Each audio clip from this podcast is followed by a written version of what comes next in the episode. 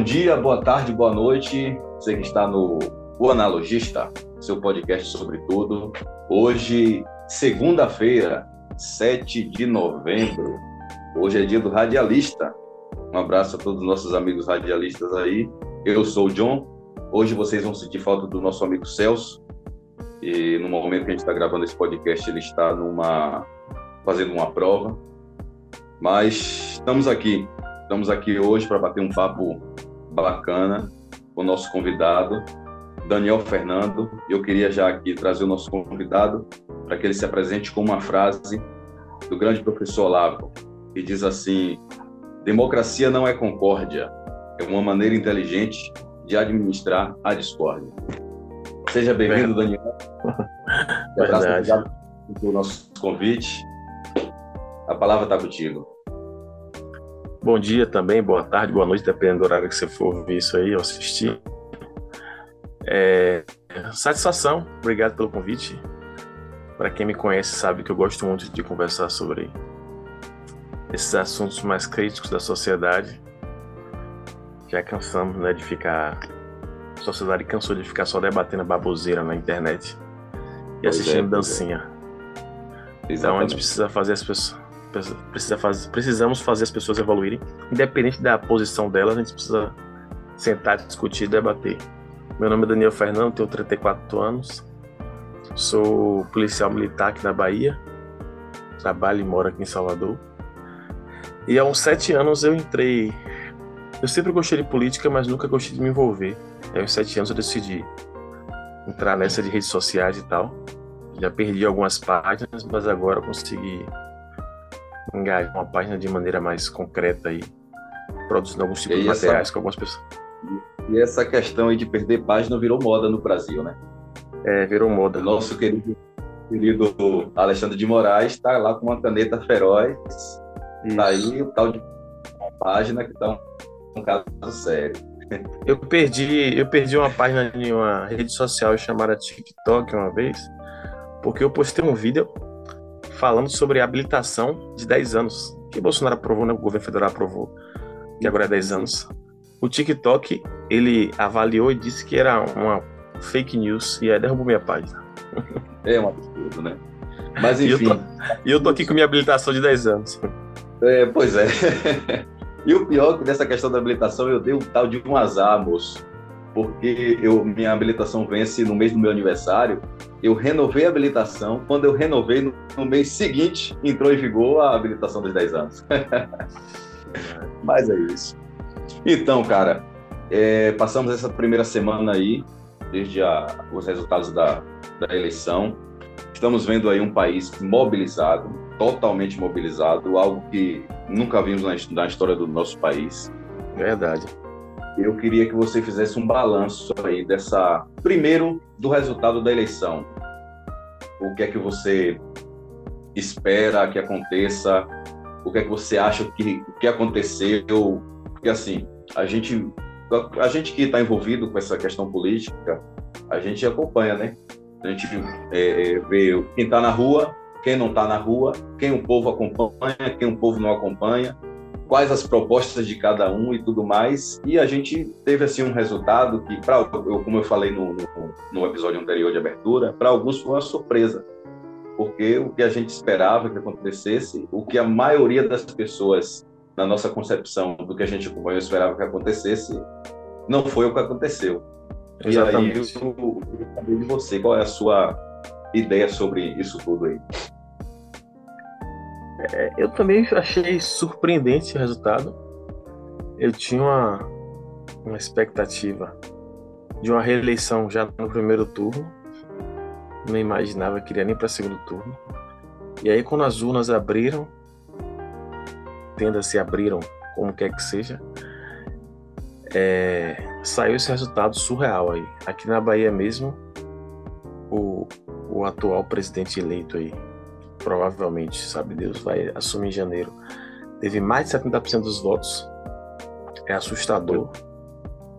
O, o próprio partido ele conseguiu reeleger mais um candidato deles agora que vai completar 20 anos de governo na Bahia. E nós somos praticamente pior em tudo aqui na Bahia, né? Que você possa imaginar. Né? Se o povo gostou, se o povo decidiu, se, essa aqui, é se esse que é o jogo democrático, o que nos resta é apenas avaliarmos. Né? E é a minha tristeza, na verdade, é com alguns estados do Sudeste. Eu não esperava um resultado tão pequeno de eleição, de, de votação para o, o atual presidente Bolsonaro. Achava que ele teria uma votação um pouco maior. O Nordeste eu já esperava isso, mas não tão grande assim. E eu imaginava que ele seria eleito no primeiro turno com 58, 59%. Estava tranquilo em relação a isso. Minha preocupação mais era em relação ao governo da Bahia. Falando de Bahia, principalmente. O, o governo da Bahia, é, o baiano se colocou naquela situação assim: ou você toma um copo de veneno, ou você dá o braço para a cobra morder. Isso, cobra... exatamente, exatamente. Tinha é... uma opção. O baiano resolveu ficar entre esses dois candidatos no isso, segundo. Isso. São duas opções para mim assim surreais, né? Mas como a gente pois só é. tinha dois, eu preferia eu tinha que escolher o menos pior. Exatamente. Já que ideologicamente, moralmente, nenhum dos dois combinavam comigo, eu, eu decidi votar no que pelo menos tem um, um, um tino de gestor, né? O cara que sabe pelo menos gerir algumas coisas assim tal. Da maneira dele, mas sabe. Então eu imaginava que seria eleito, mas nós vamos ficar a aí. A Bahia precisa de uma mudança, né, velho? A Bahia precisa é. de uma mudança urgente. Não tem... Urgente. Não tem mais explicação você viver num estado que é controlado há 16 anos por um partido, porque PT lá, ele tem uma hegemonia aqui que independente de que ele coloque como candidato, eles estão elegendo. Tirar agora pois o é. Jerônimo. É um cara que é inacreditavelmente surreal o nome desse cara ser candidato a governador, mas ele foi eleito. Exatamente. É eu fiquei assim realmente assustado quando eu vi o nome é. Jerônimo. Caramba, é inacreditável. Dentro do próprio, dentro do próprio PT, assim, dentro da própria cúpula do PT, eu conversei com algumas pessoas lá eles não acreditaram que os caras colocam. Parece que foi colo... tanto que eles disseram que colocaram o cara para perder, tipo assim, ninguém queria se expor para não tomar uma porrada e aí colocaram o cara para perder e colou e vamos para frente e o cara tá eleito aí. Assim, Rui não, há, não com certeza se Rui viesse como candidato, com certeza não teria mais, não, não, ele não seria eleito. Por tudo que aconteceu nesse governo dele, com certeza não seria eleito. Então o PT descartou o nome dele. E os nomes fortes que o PT tinha para colocar no, na Bahia têm interesses nacionais agora. É. Agora tem interesses é. nacionais. Então, a Bahia não tinha ninguém para. O PT não tinha ninguém para propor na Bahia. Isso. E aí, assim, uma, uma coisa assim, absurdamente vem quem? Jerônimo. Quem pesquisar sobre quem é Jerônimo, na Bahia, vai entender porque a gente está falando que foi uma indicação absurda. E mais absurda ainda da eleição. Exatamente. Mas, enfim, voltando para o âmbito nacional, a gente está discutindo aqui o seguinte: é, pelas análises que a gente fazia, a gente esperava que Bolsonaro tivesse uma votação bastante expressiva, principalmente Sul e Sudeste, como você comentou. Eu, particularmente, não esperava que tivesse uma votação tão expressiva. Eu esperava que Bolsonaro vencesse no Norte, mas não com uma, com, uma votação tão expressiva. Mas depois eu vi algumas análises e eu entendi o porquê. O pessoal do Norte está ali do lado da Venezuela. Sabe o que, é que a Venezuela está passando. Bolsonaro, lá na, na, no Norte, teve, aí, se eu não estiver enganado, mais de 75% dos votos. Então, assim, é uma, coi uma coisa assim de quem está vivendo, está vendo de perto o que é um governo socialista. Exatamente. Eu não esperava que fosse tão expressivo, mas o, o impacto veio. Infelizmente, o nosso Nordeste ainda precisa tomar um choque de realidade, né? Partindo do pressuposto de que essas eleições foram limpas. Isso, a gente está partindo disso aí. Partindo desse pressuposto. Quer dizer, limpas não foram, porque o pleito já foi injusto. Se a gente for lembrar, eu falei hoje é dia 7 de novembro, dia do radialista, se a gente for lembrar das fraudes dos rádios. Porque 150 mil inserções para uma população que majoritariamente só ouve rádio, praticamente ele sacramentou o nome dele naquela, naquela região. Exatamente. A gente sabe que hoje é a população, vamos dizer assim, não menosprezando, mas a população mais pobre do país, se você vai no interior, o que o povo ouve é rádio. O povo não Exatamente. tem internet, não tem TV. Quando tem uma TV, é Rede Globo. Então, Exatamente. ficou um pleito assim injusto.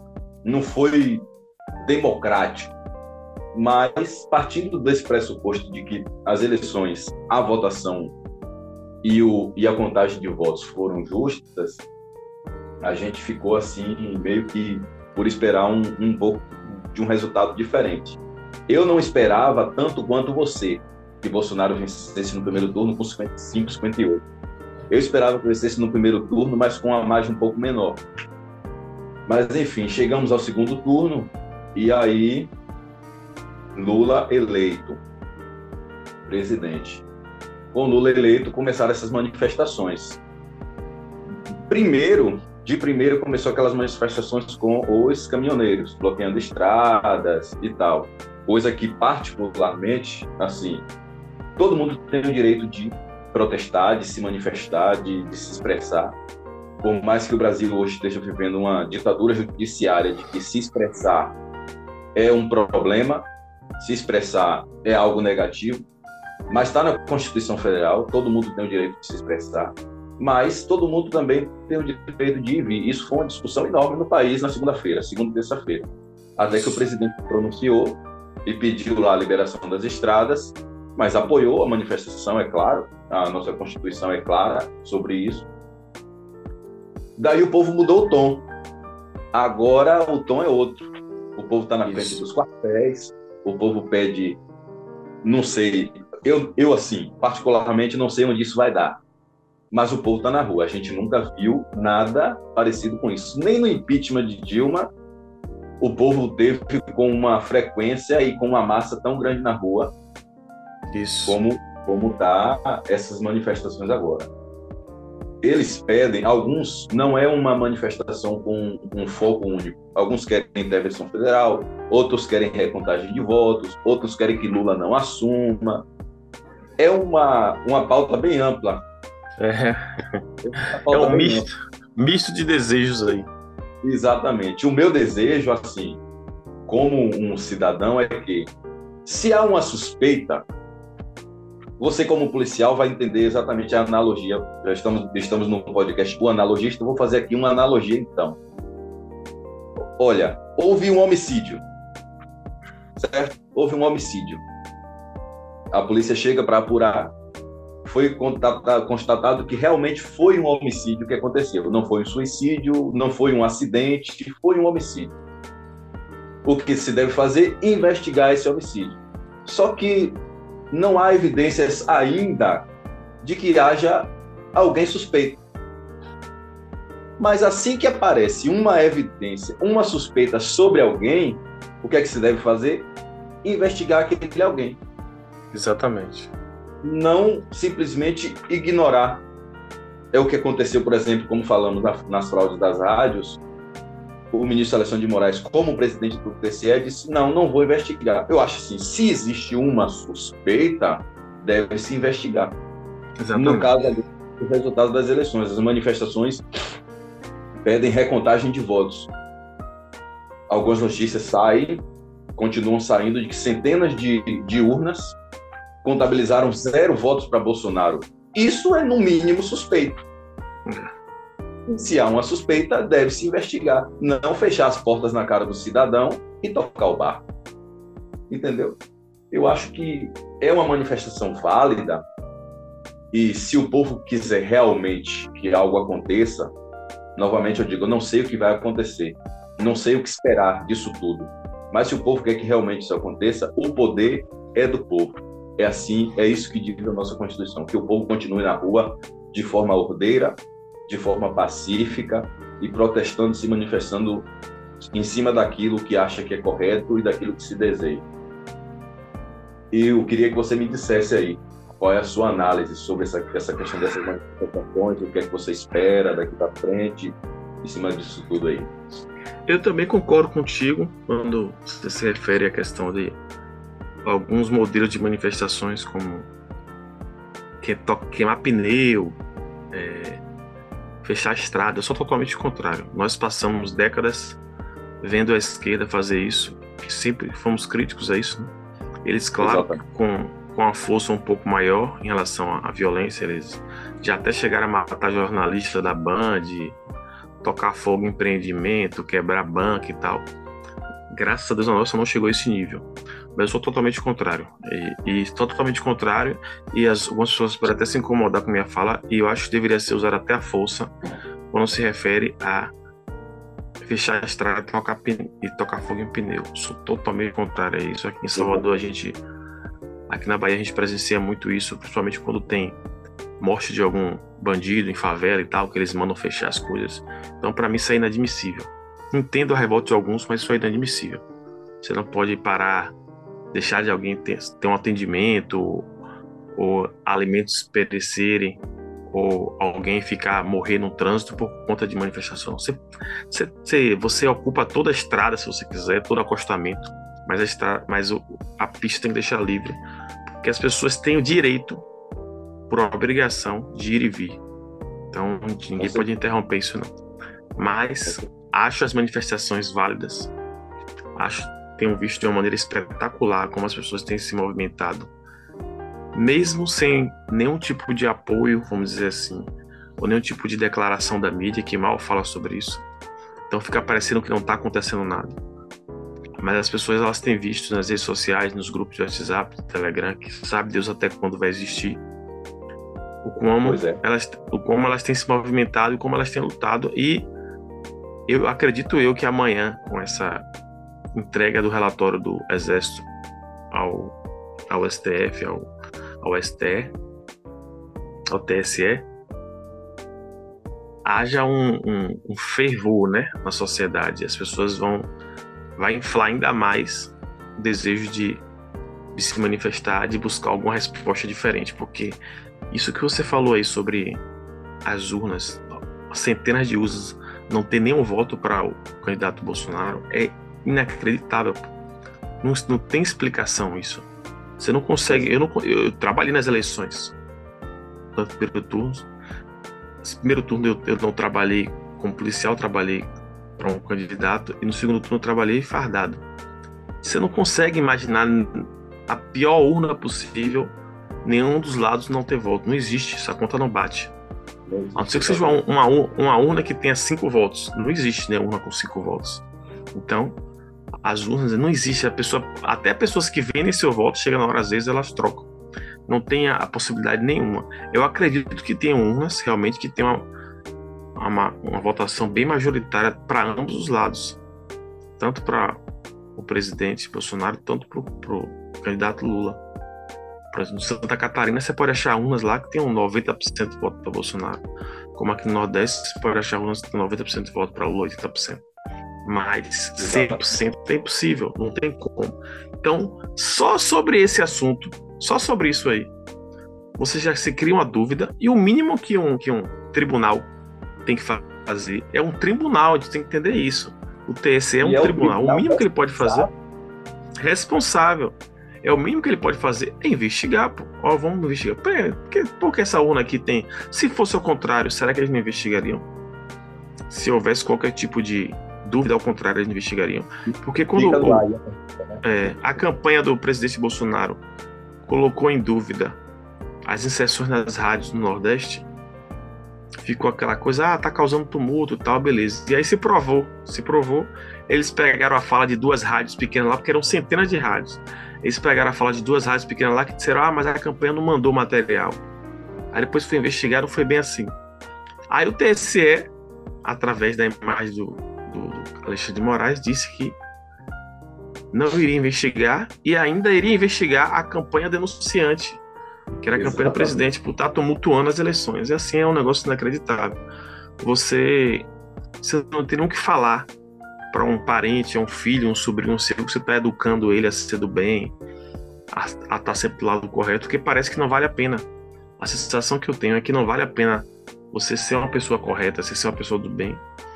Porque parece que você não está lutando só contra o mal, você está lutando contra o mal e contra quem julga o mal. Parece que estão todos é, do mesmo lado. É uma coisa que a gente sempre fala, que a gente sempre se pergunta. Inclusive, é, tem um, um, documentário da Brasil Paralelo, a Brasil Paralelo, que também está censurada pelo TSE, que fala exatamente isso. O crime compensa? Olha, tudo que tem acontecido no Brasil está mostrar que o crime compensa. Porque exatamente. se é preso por corrupção, por, por roubar bilhões, por desviar mais bilhões, depois ele é preso solto com, com a desculpa de que o julgamento dele não foi válido porque não foi feito na, na vara criminal, ou seja lá, ou correta. Ele tem que ser julgado de novo. Aí ele é solto e vira um candidato à presidência Isso. e é eleito presidente. Isso. Olha, então quer dizer que roubar no Brasil tá tudo Compensa. bem. Como o próprio candidato falava, né? Sempre falou, é o cara que rouba ali um celular, vai só comprar uma cervejinha, não pode ser vítima. Isso. Não, poxa, é, é, é, realmente uma situação que a gente está vivendo hoje no Brasil, uma situação bastante difícil. Bastante não só compensa, que parece que a premiação ainda é da presidência, né? O crime compensa e você ainda leva um prêmio a ser presidente. Exatamente, exatamente. Esse é o cenário. E você falou, e você falou aí sobre a questão de como é que a gente vai educar um sobrinho, um filho, ou alguém se a gente está passando por uma situação dessa. E isso é um outro lado da moeda que o nosso país sempre viveu, sempre. O nosso país sempre foi carente de cultura, de educação. O nosso país sempre foi carente disso. Todo mundo que eu converso, eu canso de dizer, desde 1889 desde 15 de novembro, estamos aí há oito dias, do dia 15 de novembro de 1889, que o Brasil pede socorro culturalmente, educacionalmente, moralmente, porque desde aquele golpe de 89 que o país só vem em declínio. Verdade. O país é próspero, respeitado no mundo, levou lá aquele golpe que começou. O que começou no Brasil não foi uma república, foi jogo de interesse. Essa é a verdade. Jogo Exatamente. de interesse. E, e, o mais incrível disso, que começou esse todo esse problema no Brasil, foram os republicanos. Não foram nem os democratas. Foram os próprios republicanos. Queriam fazer algo bom, acabaram estragando tudo. Exato. E aí começou aí no Brasil as ideologias comunistas, ideologias socialistas, e essa turma, quando entra, eles fazem de tudo para conseguir o que eles querem. Exato. Eles ele não tem limites. Você postou até uma foto ontem no, no, no seu Instagram exatamente sobre isso. Quando o bem não quer falar, não quer fazer o que é preciso, é uma tatuagem que você fez. Quando o bem não faz o que é preciso para combater o mal, o mal vence. Exatamente. Não tem, não tem jeito. E a gente vive hoje isso no Brasil hoje, infelizmente. E aí eu parto para uma, uma, uma outra uma outra fase dessa história toda. O presidente Bolsonaro, ele ficou o, o dia da eleição no domingo, saiu o resultado, ele não se pronunciou, que o normal não é isso não é regra, é o que acontece normalmente, virou um costume. É, o presidente é declarado eleito, o derrotado vai lá, dá uma entrevista, reconhece a derrota e parabeniza o eleito, o eleito só aí depois disso é quem vai e faz a sua, o seu pronunciamento. Mas o que aconteceu? Saiu o resultado, Lula foi eleito. Imediatamente Lula foi lá e fez um discurso de quase meia hora. Bolsonaro ficou calado. Passou a segunda-feira, Bolsonaro calado. E aí começou a criar aquele clima já junto com a questão dos caminhoneiros. Deu terça-feira, Bolsonaro calado. Quando o Bolsonaro falou, ele convocou a entrevista coletiva, eu estava acompanhando ao vivo na Jovem Pan, outro que está cancelado também, está censurado também. Ele chegou e deu uma coletiva de três minutos. Olha, pessoal, eu preciso que vocês desobstruam as estradas, as manifestações são válidas, nós jogamos dentro das quatro linhas e tal, e tal, e tal. Muito obrigado e foi embora. então, assim, qual é a tua visão dessa da posição do presidente hoje com relação, tipo, a derrota na eleição e o que esperar dele daqui para frente, inclusive sem falar de que o PT já se articulou em dois processos para tornar ele inelegível Isso. pelo resto da vida. O que é que Isso. você espera aí?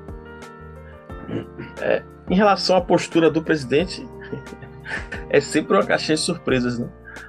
Você vê que antes é. dele falar ou fazer alguma coisa, se cogita milhões de coisas, ele faz, ele consegue fazer diferente de tudo que se cogita e que se pensa. Verdade. Raramente alguém acerta no que ele vai falar ou fazer. Às vezes até de maneira errada, mas ele sempre faz diferente.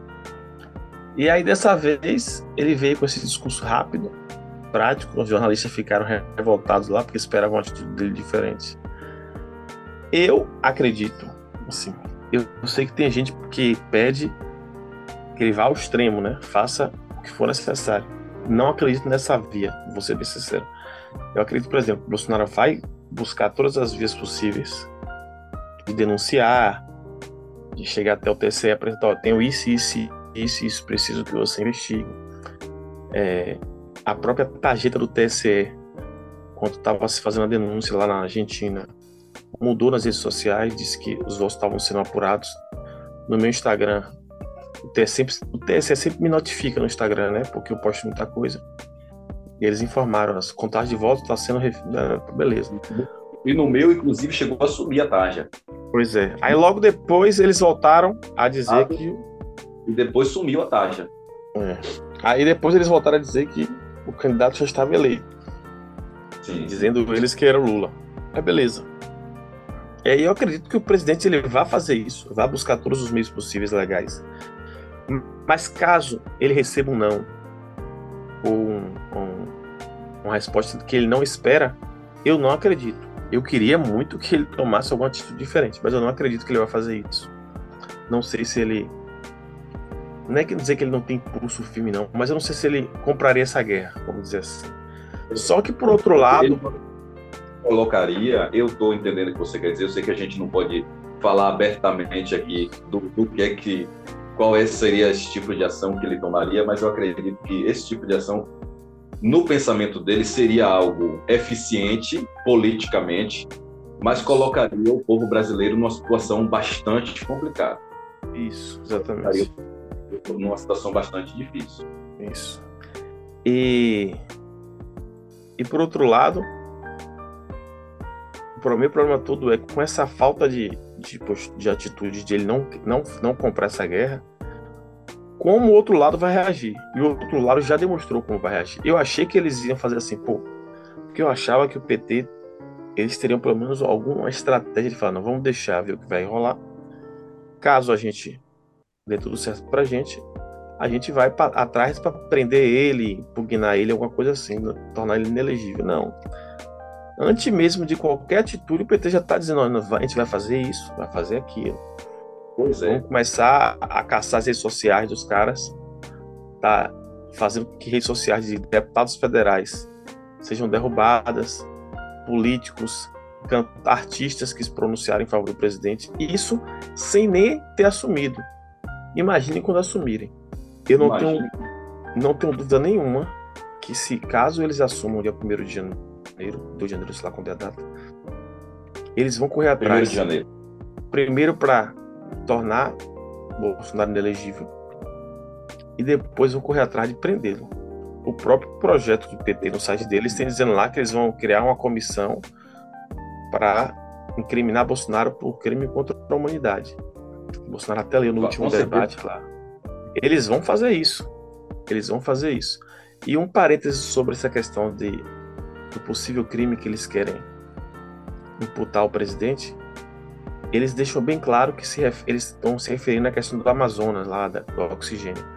Porque eles perceberam que aquela CPI lá que foi criada foi uma pataquada, não achou nada. Então dali eles não podem incriminar em nada. Aí eles deixaram bem claro lá: nós vamos criar uma comissão para incriminá-lo por crime contra a humanidade pelo caso do Amazonas, falta de oxigênio e tal e tal. Porque lá eles sabem que já que não foi julgado, não tem não apresentaram provas, com eles no poder vai ser maneira, da maneira deles, né? A gente é que claro. vai definir, a gente que vai julgar, a gente que vai investigar, a gente vai incriminar ele. Sem falar que, além, eles, a, além de investigar e julgar, eles também vão sentenciar. Porque Exatamente. Está claro, está muito mais do que claro, que o, o aparato judicial, jurídico do Brasil hoje na, na pessoa das suas Suprema Corte, Supremas Cortes, determinado pelos seus ministros, estão aparelhados com, com a esquerda. Exatamente. Isso é, isso é um problema enorme que o brasileiro tem hoje. E eu vi nessas manifestações algumas pessoas pedindo ah, impeachment de Moraes. Olha, eu acho que a pior coisa que pode acontecer hoje é o impeachment de Alexandre de Moraes, porque pensa comigo. Vamos pensar que Lula tome posse 1 de janeiro. O presidente em, em, em, atividade no próximo ano terá mais duas indicações ao STF. Duas cadeiras vão ficar vagas. Aí vem Alexandre de Moraes e toma impeachment. O presidente tem que indicar mais um, três. Ou seja, se Alexandre de Moraes sofre impeachment, Lula vai colocar mais três ministros no STF. Isso. Entendeu? Então é uma situação bastante complicada. Ele o pode Brasil... colocar até um, um, cara mais radical ainda. Né? Exatamente. Olha, ele quer indicar. Pelo primeiro nome que já saiu, a gente já tem noção do que, é, é que pode acontecer. Flávio Dino. Então, olha, é uma situação bastante difícil que o brasileiro vive, mas assim, é. o público está na rua, está mostrando que não está. Não vai aceitar. Não tá, o, gigante, o, gigante, acordou. É e como tem, a gente diz. E tem um outro porém que as pessoas também elas não podem esquecer. Que caso aconteça toda essa tragédia que a gente acabou de falar aí, eles vão. Duas coisas, duas pautas que eles vão bater, tentar massacrar, enfiar na cabeça do brasileiro. Primeiro, essa questão da fake news, que eles vão definir o que é fake news ou não, e com isso eles vão acabar prendendo muita gente. Exemplo é a Colômbia, que a, a ex-presidente lá tá presa por isso. Ela ela foi presa por crime de fake news. E quem está no, no, comando da Colômbia é um ex-terror, um ex-narcotraficante, né? Se é que existe ex-narcotraficante. Pois é. E a outra coisa que eu acredito também que eles vão tentar fazer, que os países sul-americanos estão fazendo, alguns já fizeram, já conseguiram com êxito, é tornar a direita um crime, tornar-se de direita algo criminoso, algo contra a vontade das pessoas, ou falar sobre assuntos de direita, tornar algo é, é, contra a Constituição, vamos dizer assim. Se eles Exato. conseguirem fazer com uma nova Constituinte, que está no plano deles, eles vão tornar nossas pautas que defendemos algo criminoso. E aí, acabou. E aí você perdeu o direito de falar, você perdeu o direito de expressar. Você está na Constituição. Se eles colocaram assim, lá no assim, papel. Isso, isso que você está falando é uma situação bastante. É uma, é uma situação bastante assustadora, porque assim, apesar dos países terem independência soberana, cada país é soberano. Por exemplo, a Venezuela, é, a Venezuela é soberana sobre si, o Brasil é soberano sobre si. Mas a questão de regionalidade, por exemplo, se o PT tomar posse e coloca em, em, em, vigor os planos dele que estão lá no Foro de São Paulo que Lula criou e querem criar uma nova constituinte no Brasil, é certeza que esses países da América Latina que têm um governo socialista vão apoiar. E apoio Isso. de países, apoio de outros países na questão de uma nova constituinte é sempre um agravante a favor. Exatamente. Um agravante a favor. Imagine você se os Estados Unidos, que tem hoje um presidente democrata, vira e diz assim: nós apoiamos uma nova constituinte no Brasil. Isso que situação o povo brasileiro vai se encontrar. Exato.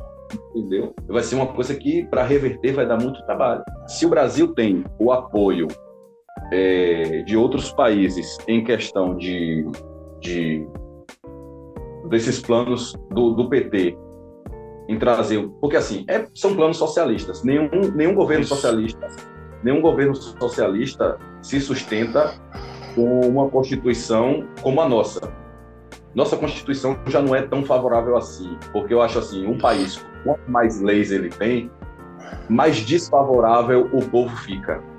Verdade. Então, se o Brasil tem apoio de outros países, inclusive grandes potências, para criar uma nova constituinte, o povo brasileiro vai ficar numa situação muito, muito, muito complicada. Verdade. Muito complicada mesmo. E, e continuando o que eu estava dizendo, não vou demorar muito não. É, na América do Sul, praticamente a maioria dos países apoiariam essa, esse novo modelo de constituição.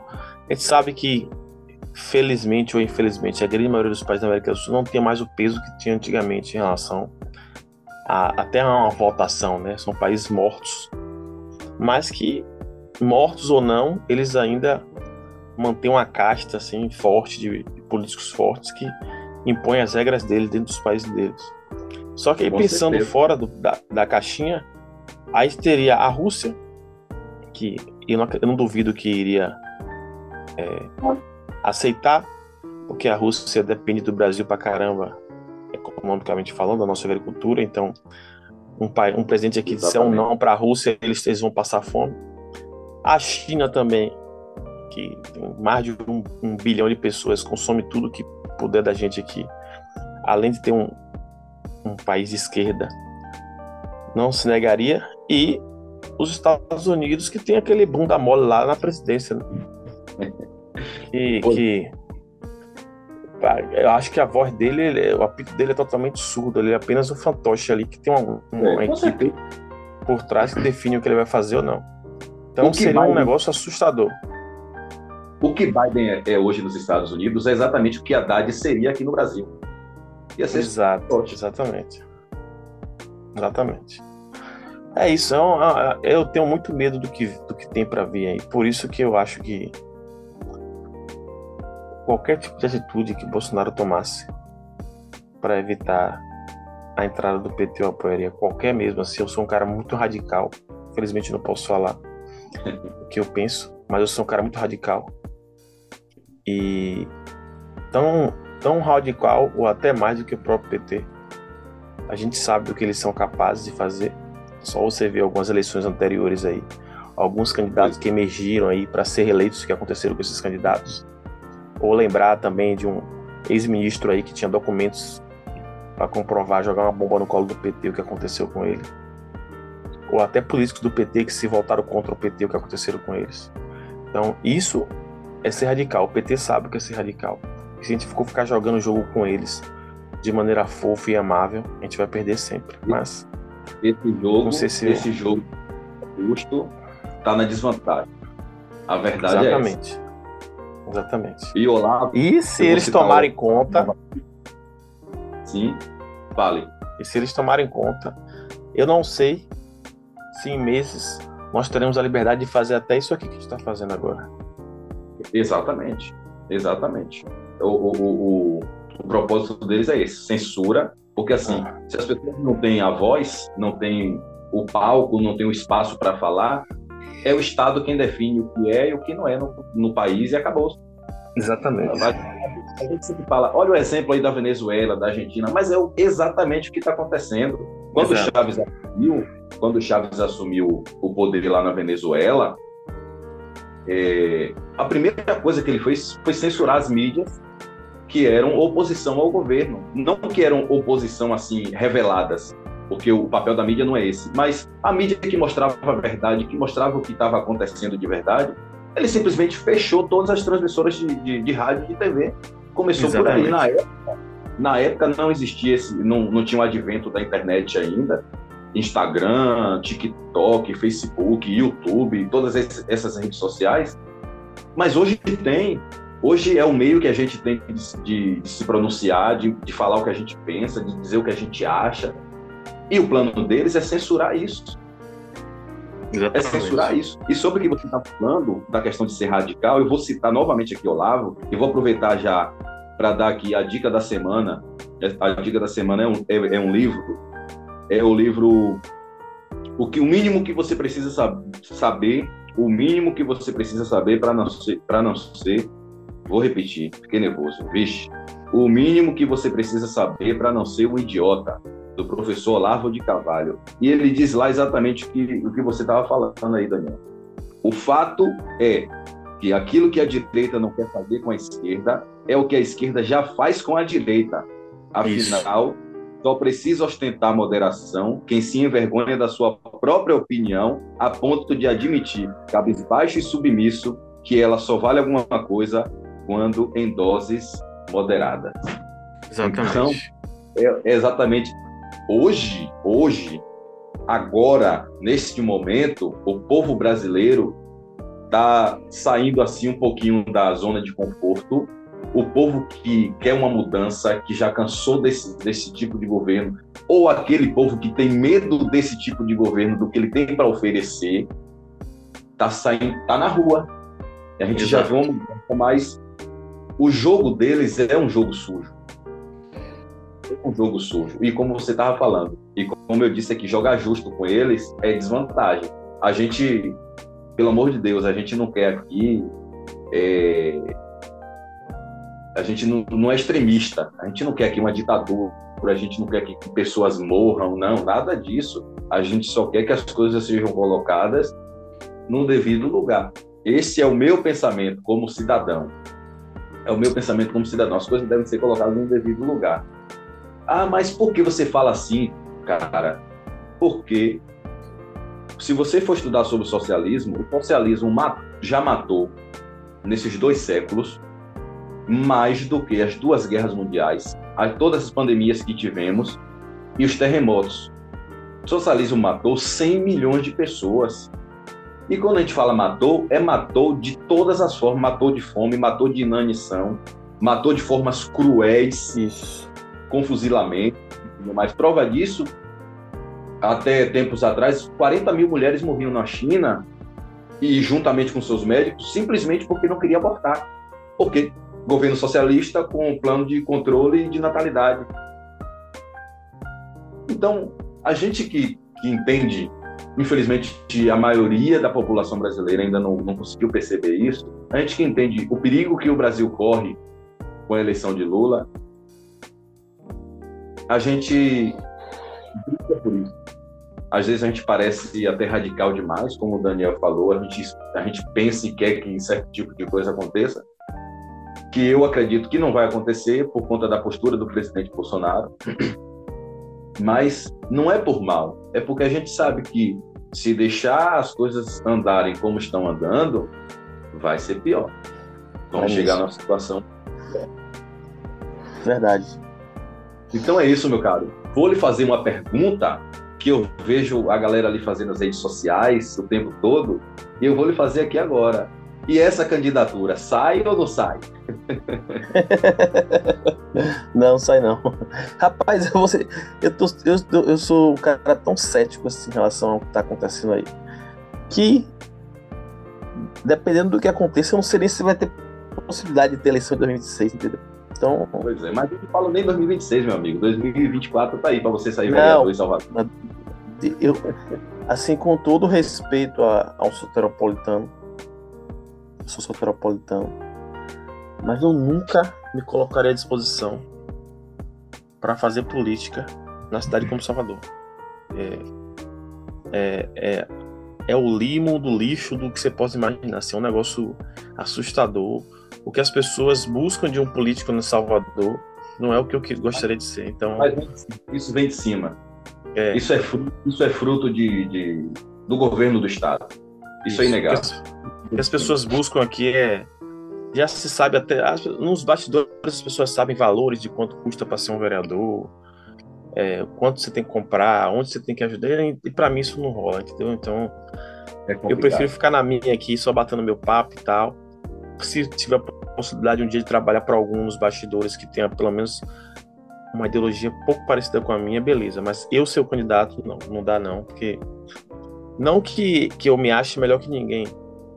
Eu estou me referindo ao público, ele não, ele não busca candidatos ideológicos em Salvador. Eles buscam outras coisas, pessoas que vão favorecimento. Tapar, é, tapar o buraco dele no dia da eleição, depois vai lá e quebra o buraco durante quatro anos, aí no Pede a eleição, é tapa de novo. É, então, para mim, não. Isso não, isso, não, isso não se resume a Salvador. Eu, eu é. acho que isso pode se aplicar ao Nordeste inteiro. Está aí, né? O, o, o, a prova disso. O povo nordestino sempre viveu de, de favorecimento. E e talvez, talvez, talvez na cidade interior, eu até arriscaria, por quê? Porque eu acho que sem o, a, a, o poder paralelo, que são as facções criminosas dominando bairros que no, anterior ainda não existe ainda com tanta força assim, você consiga ter mais acesso às pessoas para mostrar o que vocês quer, o que você quer. Até, sabe, construir clínicas de estudos, etc, e levar as pessoas a se interessarem seria até mais bacana, que é a minha ideia. Mas fazer isso em Salvador não dá, você até por minha profissão você fica restrito a entrar em alguns lugares, você não pode é falar com A, não pode falar com B. O tráfico não permite com que você faça propaganda de policiais em alguns bairros, então é, é, é, é um lixo aqui, para mim não dá não. Inclusive, inclusive eu, eu a, a minha pessoa, John, quero agradecer a você pelo seu serviço. Eu sei que ser policial militar, principalmente na Bahia, é, é uma profissão muito difícil. É difícil. Eu tenho amigos que, que são policiais. Tem um amigo que é PM aí em Salvador, tem um amigo que é PM em Amargosa. Não sei se você conhece a cidade de Amargosa, é, é minha cidade. Conheço. Saí de Amargosa. E você mora onde agora? Eu agora estou em Portugal. Na cidade do Porto, em Portugal. E também tem um, tem um amigo que, são, que é da Polícia Especial, PM, em Feira de Santana. Então, assim, eu, eu convivi de perto com essas pessoas e eu sei como é difícil ser policial militar na Bahia. O desprezo, o descaso que o governo do estado presta para com a corporação, mas vocês são, são guerreiros, são guerreiros. Eu sei que dentro da polícia também tem aqueles que buscam seus favorecimentos, mas as Isso. pessoas de bem todo todo dia coloca seu coturno, coloca sua farda e vai lá dar o peito à população e dizer estou aqui para servir e proteger. Eu agradeço Exatamente. a você e continue continue nessa sua nessa sua batalha aí. Eu você é um cara até o dia que proibir. Até o dia que não permitirem mais. até, até o dia que não, que não permitirem mais. É, exatamente. Você que esteve com a gente até agora, muito obrigado pela sua audiência. Tamo como dizem na TV, né?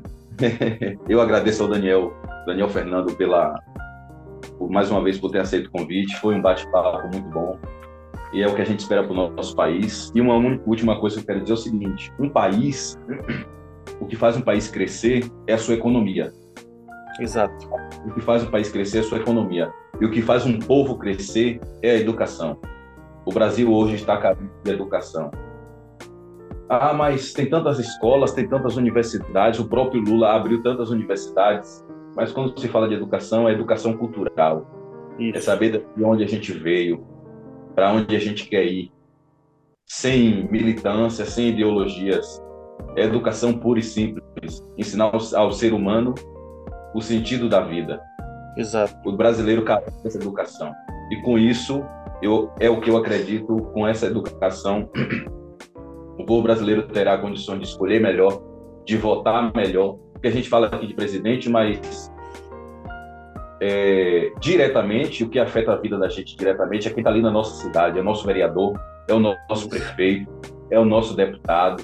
Então, o povo brasileiro precisa aprender a votar melhor em todos os candidatos que se apresentam, parar e pensar, me representa, representa os meus valores, representa o que eu penso, o que eu defendo. Pronto, então é esse que eu quero para mim. E se ele chegar lá e fizer errado, tem quatro, quatro anos para mudar. Entendeu? Então é isso aí. Exatamente. Daniel, muito obrigado por participar aqui com a gente. Espero ter você de volta aqui outras vezes para a gente falar até de, de, outros, de outros assuntos. Tá bem? Tá valendo. Um abraço e até mais. Com todos aí. Tchau, tchau. Abraço, tchau.